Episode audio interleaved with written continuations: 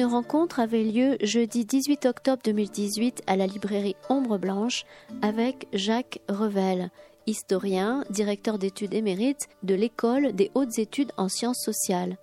Il y présentait son ouvrage intitulé Un moment des histoires, paru aux éditions HESS.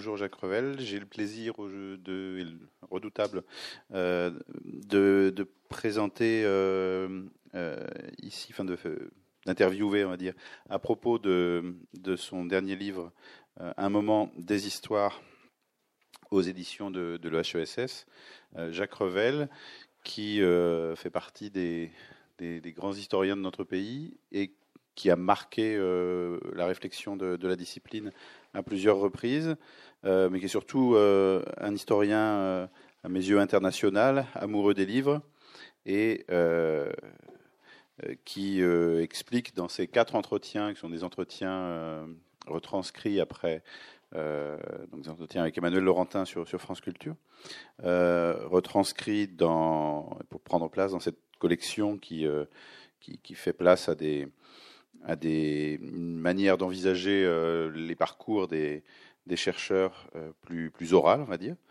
Euh, ces entretiens portent sur son parcours, comment il est devenu historien, comment il a vu évoluer la discipline et comment il a, les, postes aussi qu'il a, qu'il a occupés. Jacques Revel, après avoir fait le choix de l'histoire, euh, d'une manière que vous découvrirez euh, dans le livre, d'une histoire économique et sociale, la broussienne, euh, une histoire à la fois sérielle et, collective. Collective parce qu'elle s'intéressait aux dimensions collectives des phénomènes historiques, mais aussi collective parce qu'elle demandait une recherche collective, des enquêtes et des, discussions entre les, enquêteurs. à, a été marqué et a travaillé tout au long de sa carrière sur euh, la construction de l'objet d'étude euh, de l'historien et la nécessaire réflexivité euh, dans la pratique de l'histoire. Hum, alors, une des interviews évoque le passage de, dans l'histoire de la discipline d'une époque d'optimisme historien, d'histoire triomphaliste à une époque d'incertitude, qui est encore euh, la nôtre, euh, qui euh, est aussi un passage vers une, intensification de la réflexivité sur toutes les dimensions de l'opération historique, pour reprendre l'expression de, Michel de Certeau que vous citez dans l'interview. Le livre porte ensuite sur euh, les, responsabilités occupées, euh, exercées par, euh, par Jacques Revel, la direction des Annales, la revue la plus connue internationalement de, de l'historiographie française, la présidence pendant presque dix ans de l'école des hautes études en sciences sociales, et aussi l'expérience ou la réflexion à partir de, de, de l'expérience internationale d'enseignement. Euh, L'œuvre de Jacques Revel, je ne vais pas euh, évoquer tous les, tous les livres qui sont euh, listés à la fin, euh, peut être classée en, deux grandes catégories. D'abord, une œuvre comme historien moderniste, avec des travaux sur ses premiers travaux de, thèse sur la campagne romaine, puis des travaux sur la Révolution française et les patois, sur les populations étudiantes à l'époque moderne, et puis euh, une œuvre œuvre d'historien qui réfléchit à l'épistémologie, à, à, l'évolution de sa propre discipline, avec des livres euh, marquants. Personnellement, euh, j'ai été marqué par euh, Jeu d'échelle euh, en, en, 1996. Et je pense que beaucoup, beaucoup de, collègues identifient le, travail de, Jacques Revel à, à, ce livre qui, qui, a été marquant pour, je pense, toute une génération. Et deux livres aussi que je voudrais distinguer parmi les autres. L'un en 2001 sur les usages politiques du passé avec François Hartog, donc un livre sous une direction conjointe, et l'autre avec Jean-Claude Passeron en 2005 qui s'intitule Penser par cas.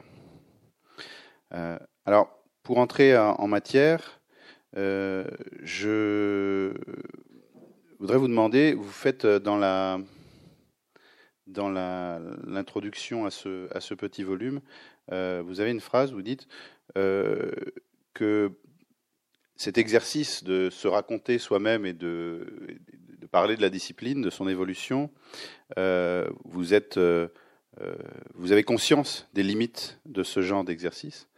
Et j'aimerais savoir quelles sont euh, ses limites, puisque euh, on ne peut que qu'essayer de les deviner. Et euh, quelles sont les, limites de ce type d'exercice qui, qui, donne ce livre? Alors c'est peut-être pas une façon très très habile d'aborder le livre, de parler, de parler tout de suite des limites de l'exercice, mais ça m'a ça m'a ça excite ma curiosité, on va dire. Oui, alors le Lorsqu'Emmanuel Laurentin m'a proposé de, faire euh, avec lui ces entretiens, c'était pour une émission que je n'écoutais pas, je dois le dire, qui s'appelle À voix et qui passe le soir à peu près à l'heure des, des grands journaux d'information télévisée. Et À voix suggère euh, une sorte de témoignage d'authenticité personnelle. Euh, j'étais au départ assez réticent. Je, je suis faiblement narcissique.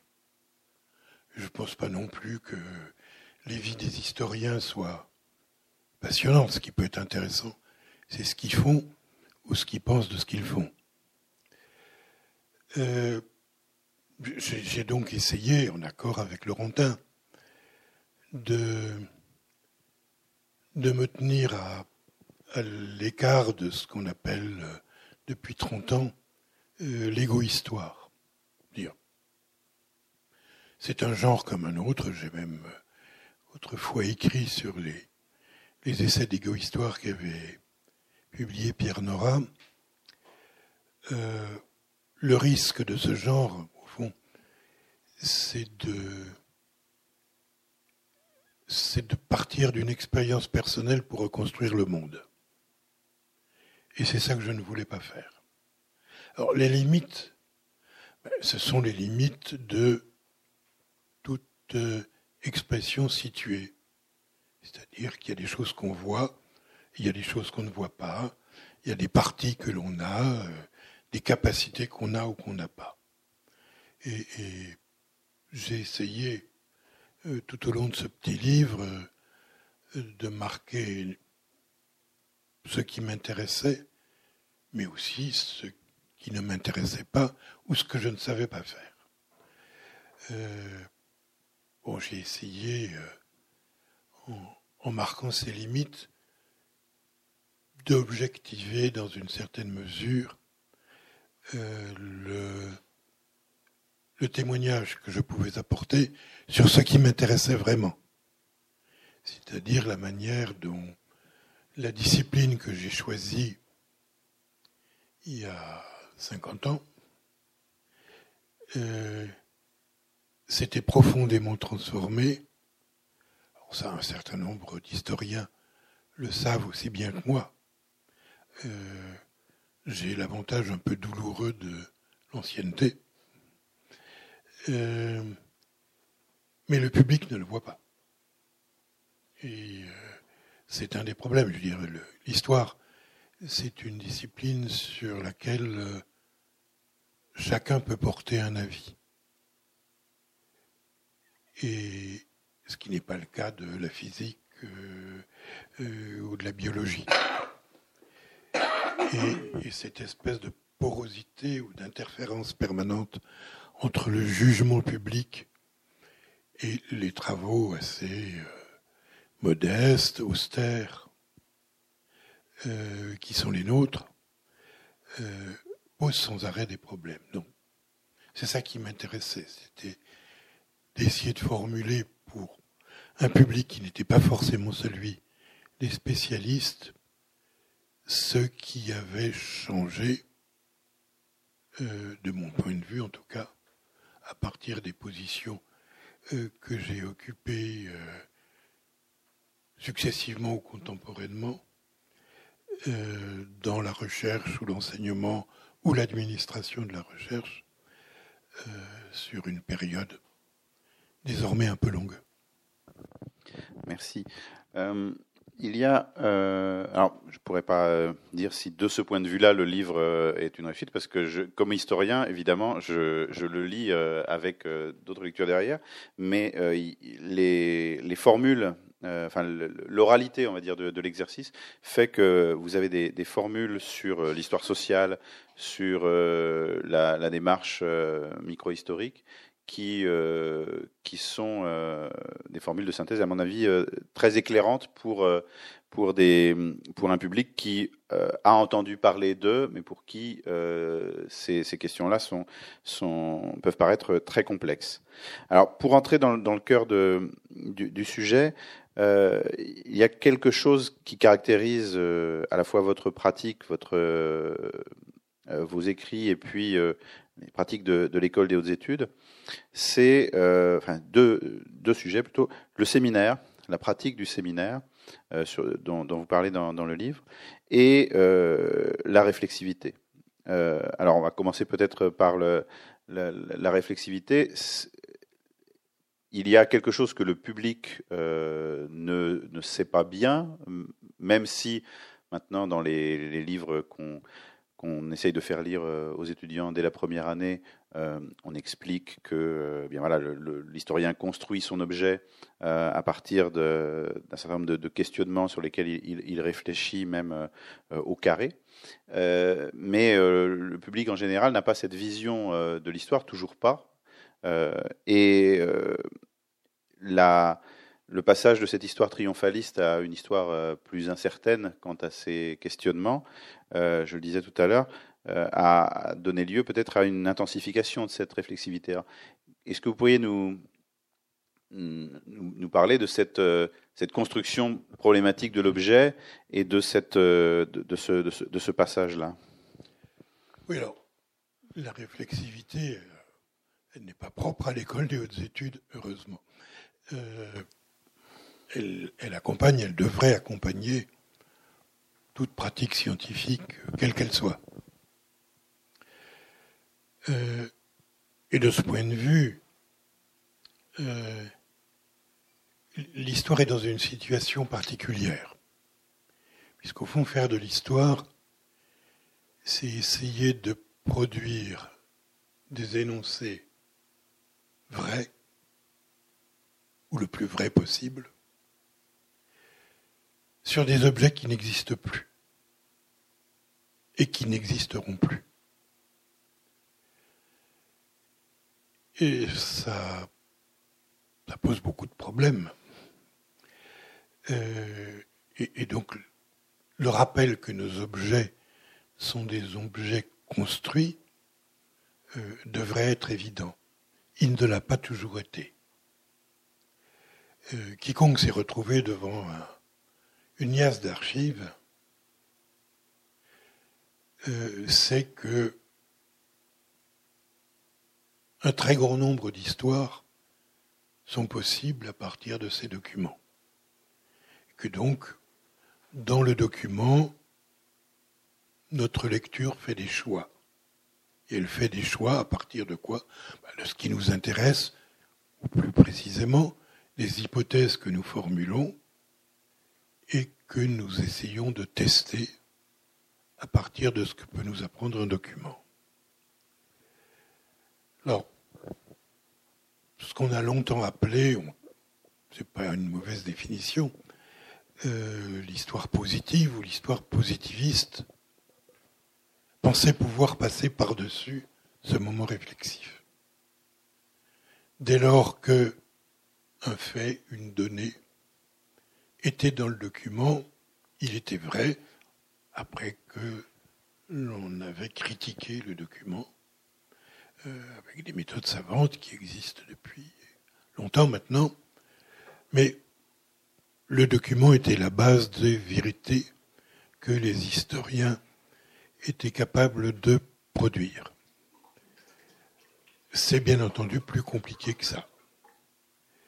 Et euh, ce qu'on appelle réflexivité, ben, c'est l'attention que l'on porte aux opérations qui sont nécessaires pour, faire parler un document.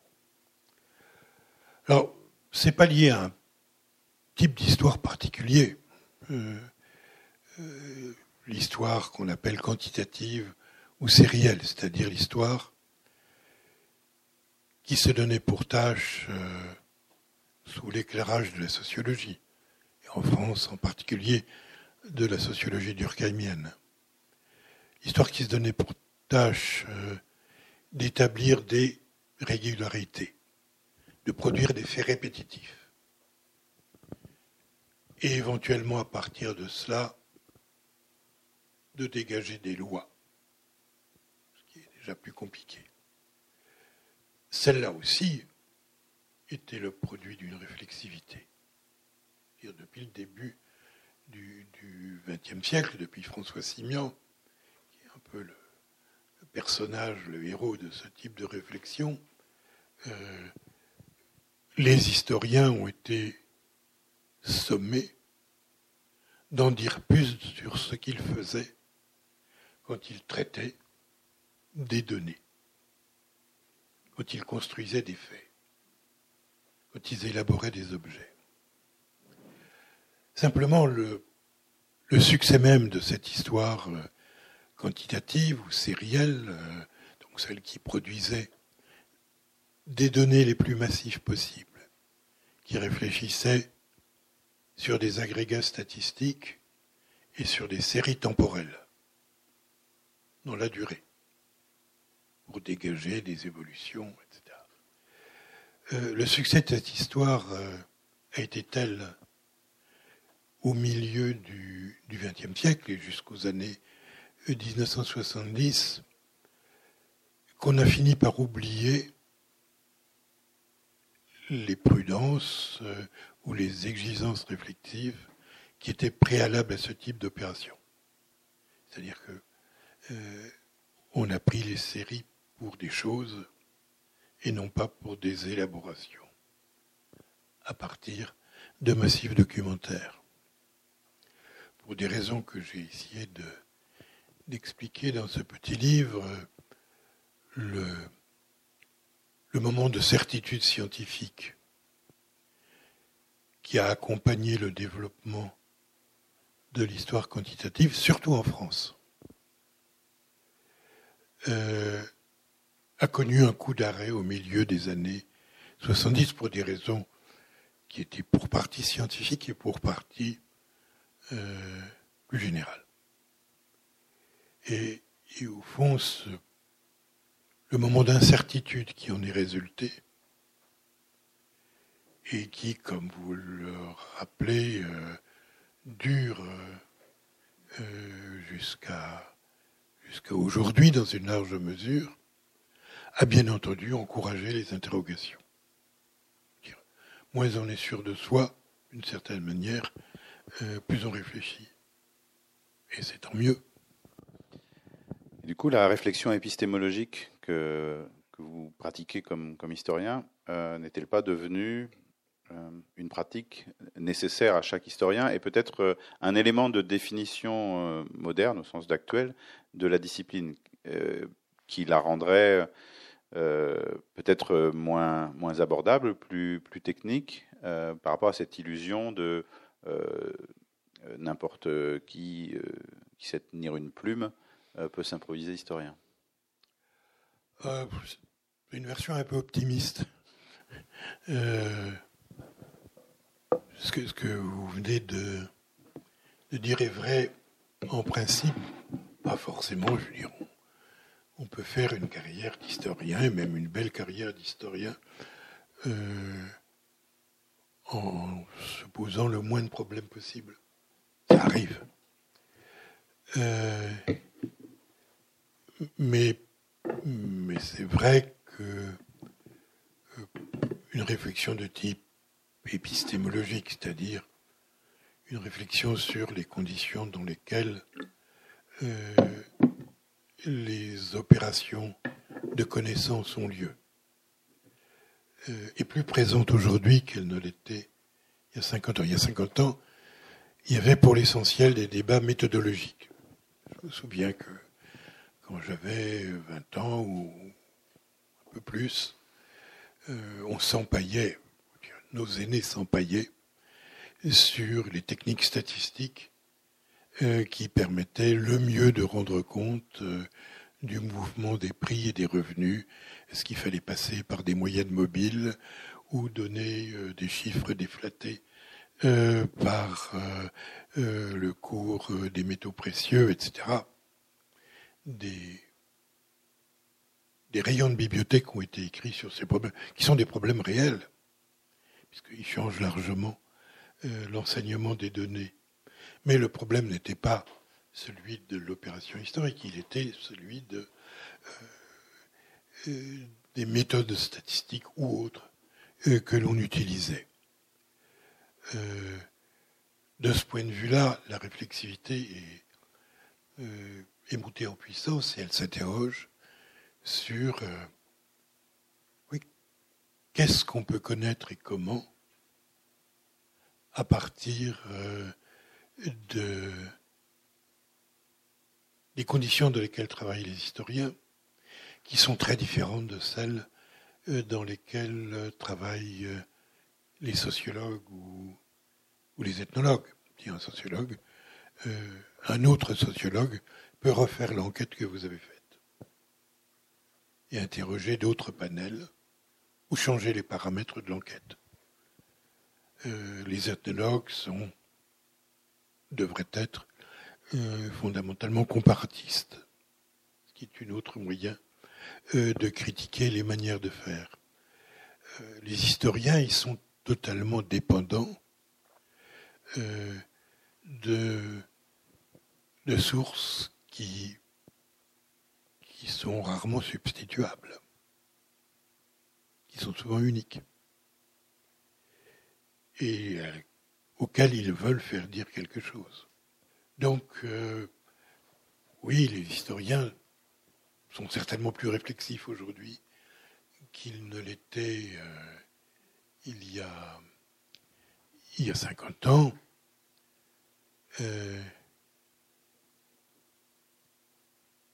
Est-ce que ça les rend moins productifs? Je ne crois pas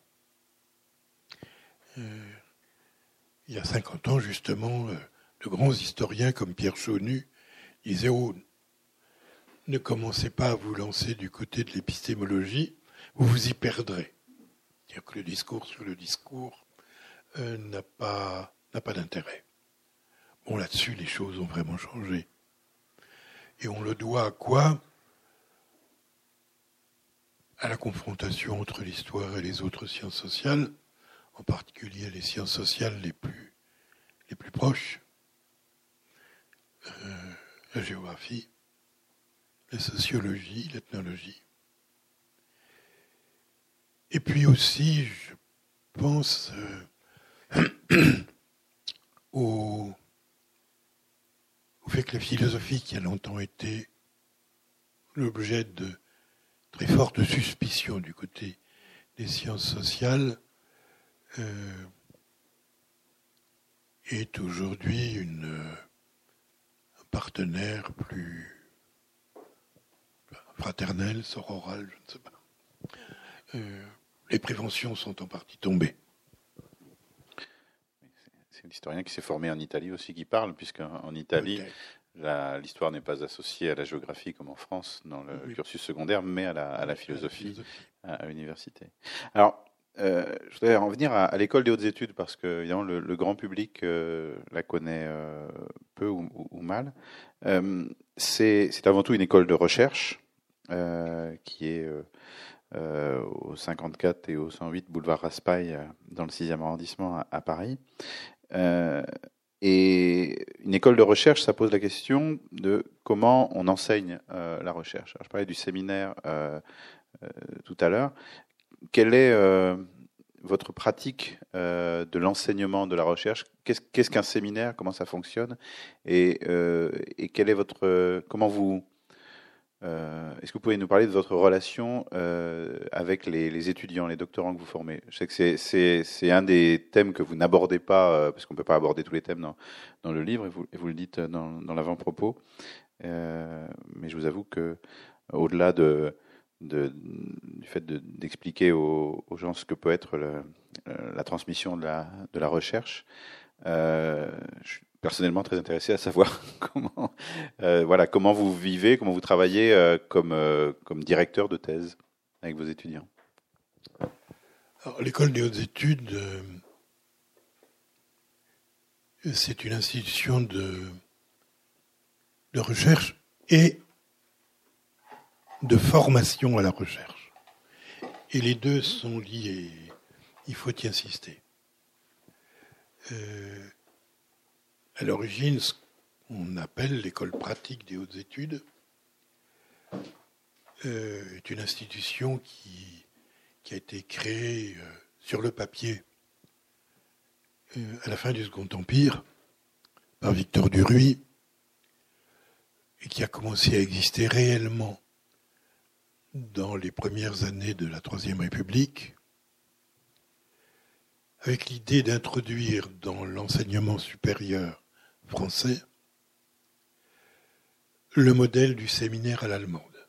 Hein, c'est le moment où euh, la France vaincue en 1870 s'est convaincue qu'elle euh, n'avait pas seulement été vaincue militairement, mais aussi intellectuellement. Et que à côté de l'enseignement universitaire assez traditionnel à l'époque, il fallait introduire la formule du séminaire, c'est-à-dire un professeur arrive, se met avec un petit nombre d'étudiants autour d'une table et sort ses papiers et montre comment il fait. Et que donc l'enseignement de la recherche se fait par la recherche. Alors cette formule, euh, elle est susceptible de grandes variations. L'école des hautes études, celle à laquelle euh, j'appartiens, celle où vous avez été étudiant, euh, a été la sixième section de l'école pratique, et puis au milieu des années 1970, elle s'est autonomisée euh, avec le nom d'École des hautes études en sciences sociales. Euh, le séminaire dépend vraiment des conditions dans lesquelles on veut et on peut le faire. Je par là que euh, mon regretté collègue Jacques Derrida parlait devant 300 personnes. Donc là, il n'est plus question de se mettre autour d'une table et de sortir euh, des papiers, des documents. Euh, c'était un soliloque euh, avec à la fin un petit espace pour une ou deux questions. Mais ça n'est pas la formule dominante. La formule dominante, c'est celle qui est elle-même susceptible d'interprétations diverses, mais dans laquelle, encore une fois, c'est la dimension pratique de la recherche. Qu'est-ce qu'on fait pour obtenir des résultats qui fait l'objet de la transmission? Et, encore une fois, même dans ce cas, il reste euh, beaucoup de manières de faire en fonction euh, euh, des tempéraments, des capacités rhétoriques, euh, du nombre d'étudiants. Quand moi j'étais euh, l'étudiant de, de Jean Meuvray, nous étions quatre ou cinq autour d'une table, donc oui, on pouvait se parler comme nous nous parlons. moi, j'ai fait des séminaires devant 20-25 étudiants. c'était déjà différent. L'une des idées aussi, c'est que les doctorants, puisque pendant longtemps l'école des hautes études ne faisait que du doctorat, euh, sont de jeunes collègues, plutôt que des étudiants. Et que donc ils sont amenés eux-mêmes à présenter leurs recherches et à la soumettre, comme tout le monde, euh, à la discussion, à la critique, euh, puisqu'au fond c'est, c'est le seul moyen que nous avons d'enrichir ce que nous faisons. C'est de faire circuler faire circuler des papiers maintenant. C'est plus facile avec, euh, avec Internet, mais c'est encore mieux de les discuter en tête à tête. Voilà ce qu'est l'originalité du séminaire. Cette originalité, elle a longtemps été le privilège euh, de, du réseau de euh, l'école pratique des hautes études le séminaire est entré de plein droit dans les universités à partir des années 60 et surtout 70. Euh, euh, et, donc, là encore, ça dépend de la taille des effectifs, euh, des capacités d'encadrement, du nombre des doctorants, etc. Il y a des variables qu'on ne peut pas entièrement, entièrement contrôler. Mais l'idéal type, c'est ça. Dernier point qu'il faut quand même préciser, c'est que si l'école des hautes études est une institution essentiellement parisienne, je rappelle euh, qu'elle a une antenne euh, à Toulouse, euh, en histoire et anthropologie, en archéologie préhistorique et en économie, c'est la plus connue qu'elle a une antenne euh, importante à Marseille et une troisième euh, plus petite euh, à Lyon, à quoi s'ajoute une série d'ateliers qui existent en Italie, en Europe centrale, etc.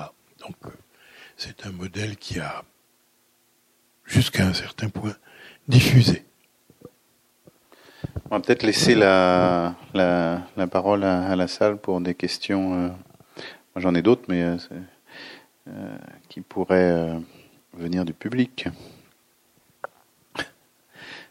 Si on n'a pas, c'est pas grave, mais lancez-vous si vous avez des curiosités.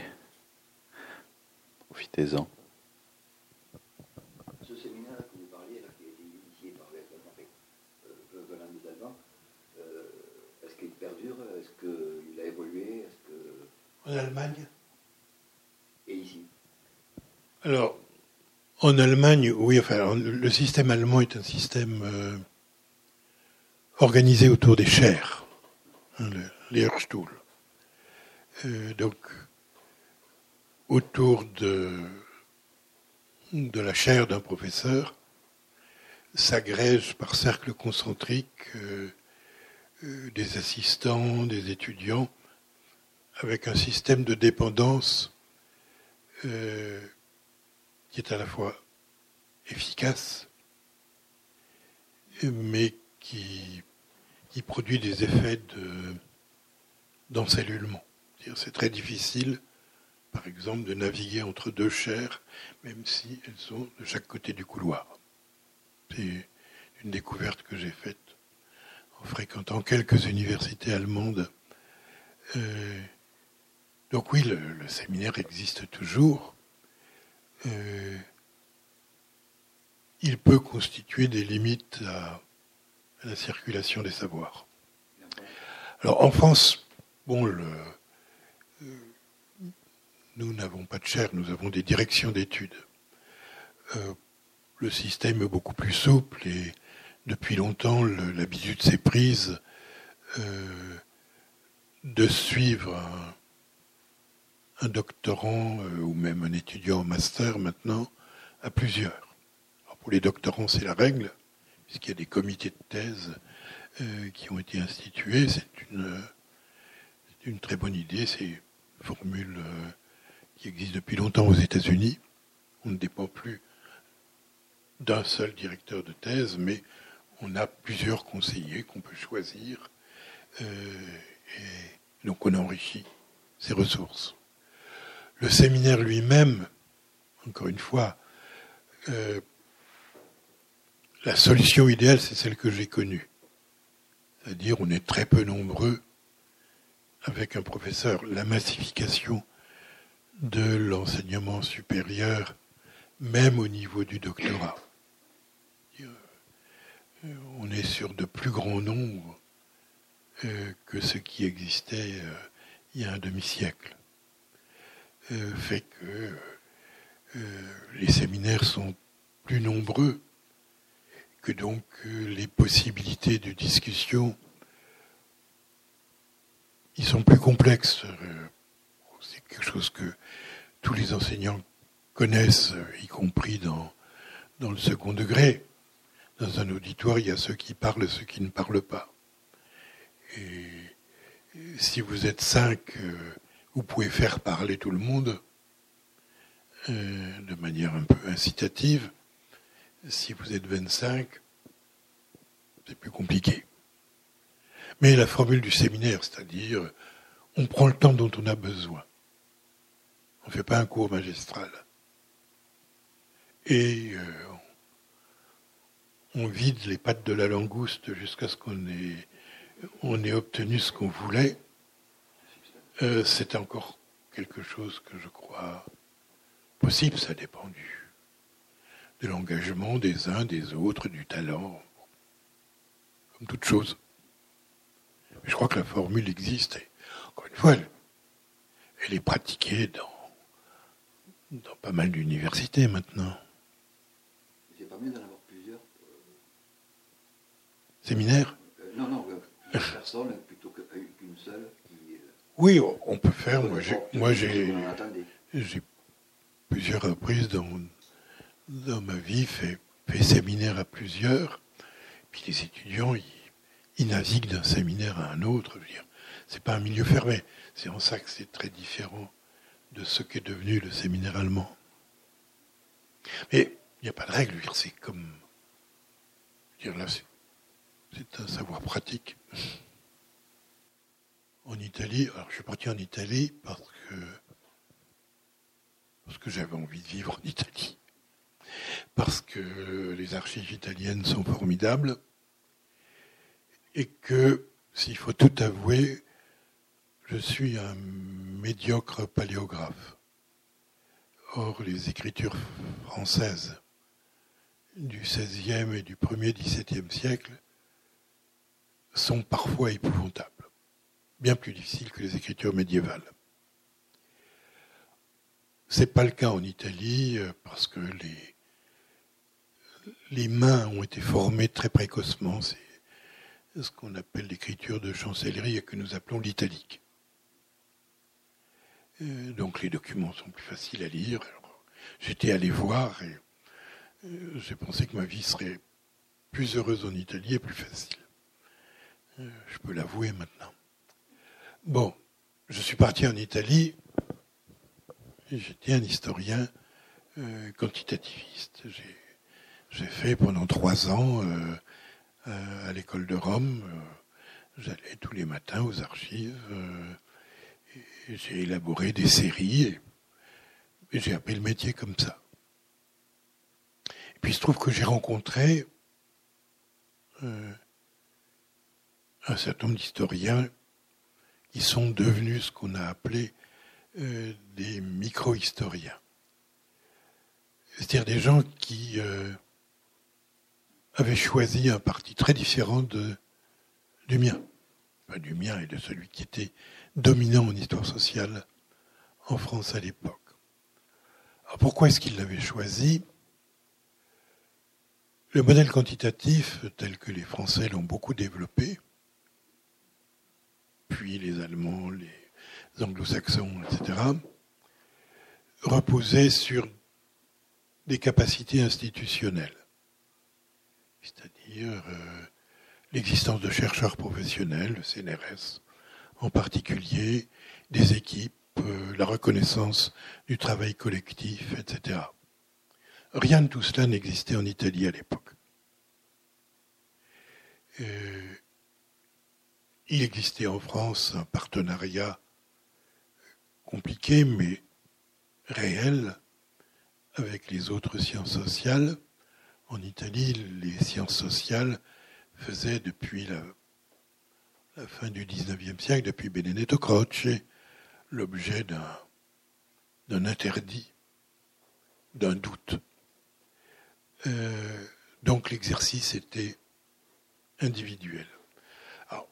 Les, chercheurs italiens de ma génération, plus vieux que moi, avec lesquels je me suis lié, Carlo Ginzburg, euh, Giovanni Levi, Carlo Poni, euh, ont réfléchi sur euh, ce que cela impliquait. Et puisqu'ils n'avaient pas les, les moyens du type de travail qui se faisait de manière dominante en, France, ils ont proposé une autre stratégie scientifique, c'est-à-dire un type d'étude intensif centré sur l'individu ou le petit groupe,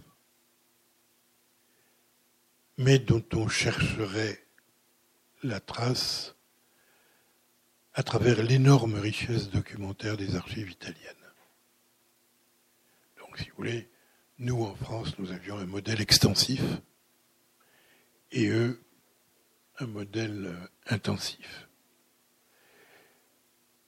Ce qui débouchait sur des possibilités tout à fait différentes parce qu'en en changeant d'échelle euh, d'observation et d'analyse, on faisait apparaître des configurations du monde social que les grands nombres ne permettaient pas d'observer. Alors, l'idée n'est pas que le, quantitatif, euh, euh, le sériel sont vrais, ou que c'est le micro qui est vrai. Les deux sont vrais. Mais il faut voir que à chaque échelle d'observation, vous faites apparaître des formes d'organisation du monde social qui sont discontinues, qui sont différentes les unes des autres. Euh, c'est ça que j'ai appris d'eux. Alors, depuis euh, euh, le, modèle qu'on appelle micro-historique, c'est diversifié, il a été interprété euh, de manière différente. Dans mon expérience, c'est ce que j'essaie de raconter dans, dans ce livre, euh, il a été. Euh, il m'a obligé à réfléchir sur ce que je faisais et éventuellement, il m'a fait changer de perspective. J'ai été l'assistant de Leroy Ladurie quand j'étais jeune. Donc j'ai assisté de près à l'élaboration de, Montaillou. Euh, alors, Montaillou est effectivement l'étude d'une petite communauté ariégeoise euh, à la fin du XIIIe, au début du XIVe siècle, une communauté euh, soupçonnée de catharisme et qui a fait l'objet d'une enquête euh, de Jacques Fournier, futur pape, mais euh, inquisiteur en Languedoc. Et donc de, de l'ensemble des informations que produit l'enquête euh, inquisitoriale, le roi Ladurie a tiré une monographie une monographie qui vise à être euh, dans son esprit l'histoire totale d'une communauté euh, à un moment particulier de, de son histoire, un moment tendu de son histoire. Alors, est-ce que c'est une approche micro-historique dans l'esprit de, de Leroy Ladurie Certainement pas. D'abord parce que il ne savait pas ce que c'était que la micro-histoire, qui n'avait pas lu euh, les historiens italiens, et puis que lui-même s'est toujours considéré plutôt comme un historien quantitativiste, mais il avait trouvé cette source. Cette source venait d'être traduite du latin au français, et il l'a pris comme un massif documentaire. Alors en quoi c'est différent de, de la micro-histoire? D'abord parce qu'il s'agit, il s'agit d'une source unique, c'est-à-dire euh, euh, le roi Durine n'a pas cherché, il n'avait à vrai dire pas de raison de le faire. Dans d'autres sources, à voir ce que pouvait être l'expérience de ces villageois ou de Béatrice de Planissol, la, la, châtelaine du pays, euh, ou du prêtre avec lequel elle avait des aventures euh, sentimentales. Il a pris ça un peu comme il pensait que travaillaient les ethnologues. Il a fait une monographie villageoise.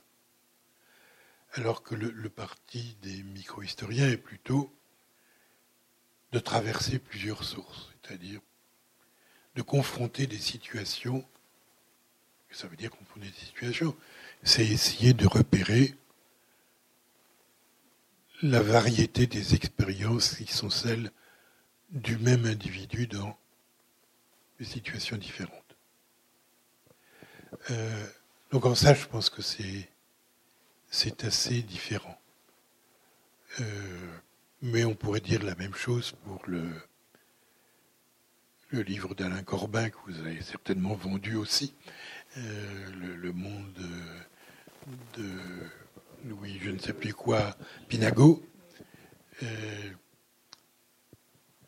qui est pour moi un livre très habile, très, très acrobatique, euh, mais c'est une fausse micro-histoire, puisque il a choisi, paradoxalement, d'écrire un livre sur quelqu'un dont on ne sait presque rien, dont on sait quand il est né, quand il a fait son service militaire, et peut-être quand il est mort. À partir de quoi Corbin reconstruit hypothétiquement une biographie, mais il le fait en passant par les grands nombres. C'est-à-dire, euh, qu'est-ce que ça voulait dire d'être paysan dans l'Orne dans la première moitié du XIXe siècle euh, Quel était le statut social des sabotiers, puisqu'il était sabotier euh, à son époque, etc. C'est-à-dire il n'y a rien de micro, puisque le micro n'est éclairé ou illustré que par le passage à ce qu'on peut savoir par ailleurs.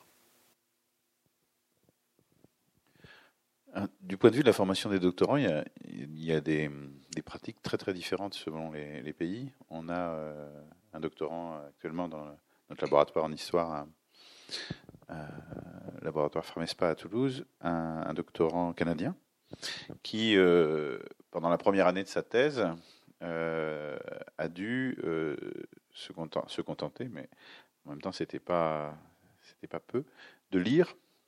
Il devait avoir un programme de lecture avec quatre ou cinq thèmes. un programme de lecture très intense, c'est-à-dire qu'il a dû lire 250 livres dans, dans l'année, et avec des, des, comptes rendus, etc sur des, des thèmes qui n'étaient pas euh, les siens, qui n'étaient pas son terrain. Et c'est après cela, après euh, avoir euh, consolidé une, culture historiographique extrêmement euh, riche et importante, euh, qu'il a pu, qu'il a été autorisé hein, à se, lancer dans l'exploration de son, de son propre sujet. Il y a d'autres expériences et, qui sont critiquées. Je me rappelle d'une conversation avec euh, celui qui a été votre bras droit à un moment, Jean-Frédéric Schaub, qui euh, m'expliquait qu'aux États-Unis, de plus en plus, euh, comme les thésards, pour faire financer leur thèse, euh, doivent produire un dossier euh, convaincant, eh bien, ils doivent, euh, en gros, écrire ce qu'ils vont démontrer. Dans cette thèse, je démontrerai cela, ce qui va complètement à rebours du caractère exploratoire euh, et constructiviste de, l'objet dont, on parlait tout à l'heure, et ce qui donne des, thèses finalement très normées, euh, pour, pour beaucoup d'entre elles. Comment, vu votre expérience à la fois en France, en Italie puis aux États-Unis récemment, qu'est-ce que vous inspire ces, ces, différences de formation?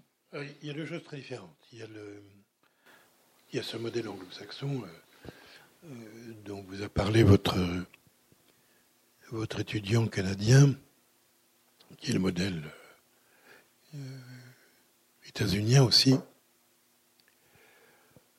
euh, où, euh, avant de se lancer dans, un, dans une thèse, dans un programme doctoral,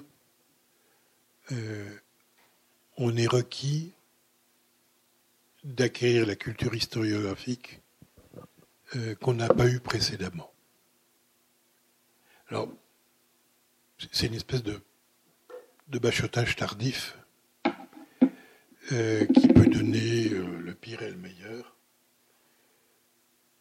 Euh, mais bon, qui tient malgré tout au fait que on peut arriver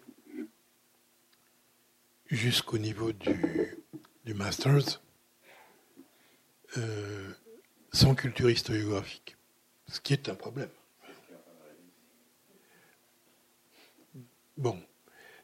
Euh, alors, je sais pas, moi, j'ai beaucoup enseigné aux États-Unis pendant une trentaine d'années. Et je faisais des séminaires d'historiographie, donc euh, des choses qui n'étaient pas habituelles. Et là, bon, l'idée n'était pas de faire lire 200 livres, mais de donner chaque semaine euh, 50-60 pages euh, à lire autour d'un thème. Euh, un article, un chapitre, euh, un document, etc. Et puis d'en parler en séminaire.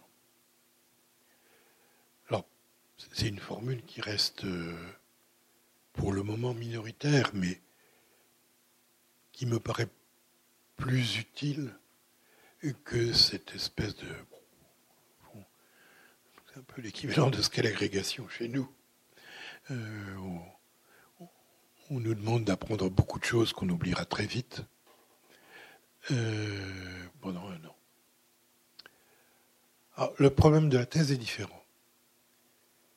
Euh, aux États-Unis, lorsque vous, vous déposez un sujet de thèse, vous fabriquez ce qu'on appelle un prospectus. C'est-à-dire en 3-4 pages, vous annoncez effectivement ce que vous allez trouver, ce qui est absurde, puisque ça se fait avant tout contact avec les sources, quelles qu'elles soient. Euh, je dirais avant le, vrai moment de la recherche.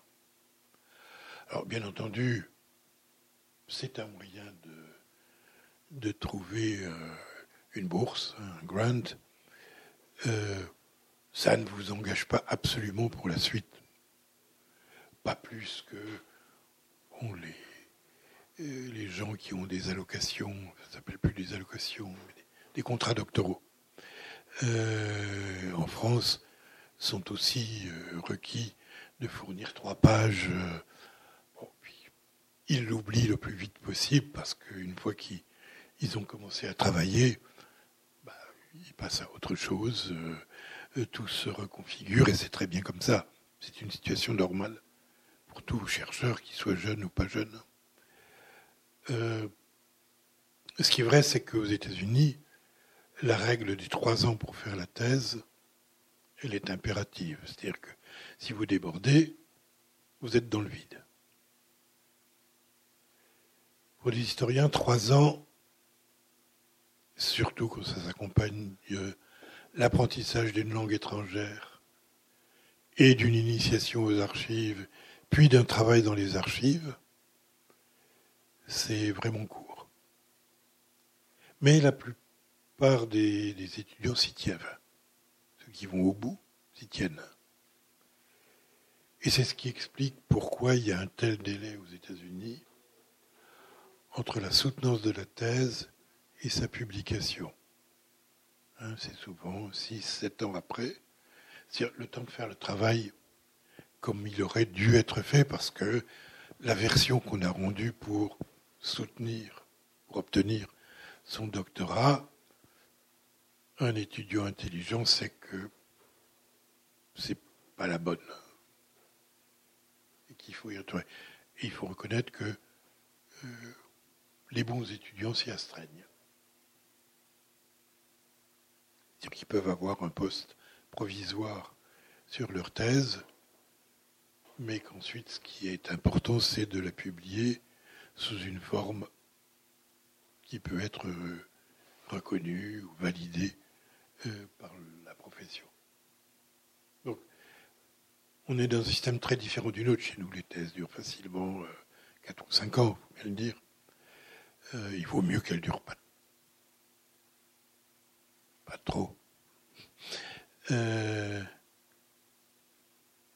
mais l'état final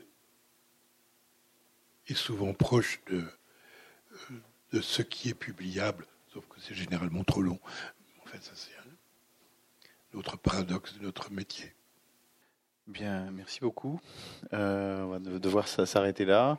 Euh, merci beaucoup Jacques Revel. Et puis, euh, bah, je vous trouverai ce livre, il doit être à l'entrée là, et les autres dans, dans le vaste rayon histoire de la librairie Ombre Blanche, donc la, partie rue Gambetta. Pardon, ils sont là aussi. je suis passé assez vite. Et, euh, je vous engage à, prolonger euh, euh, cet entretien en, lisant avec gourmandise ces livres. Merci beaucoup.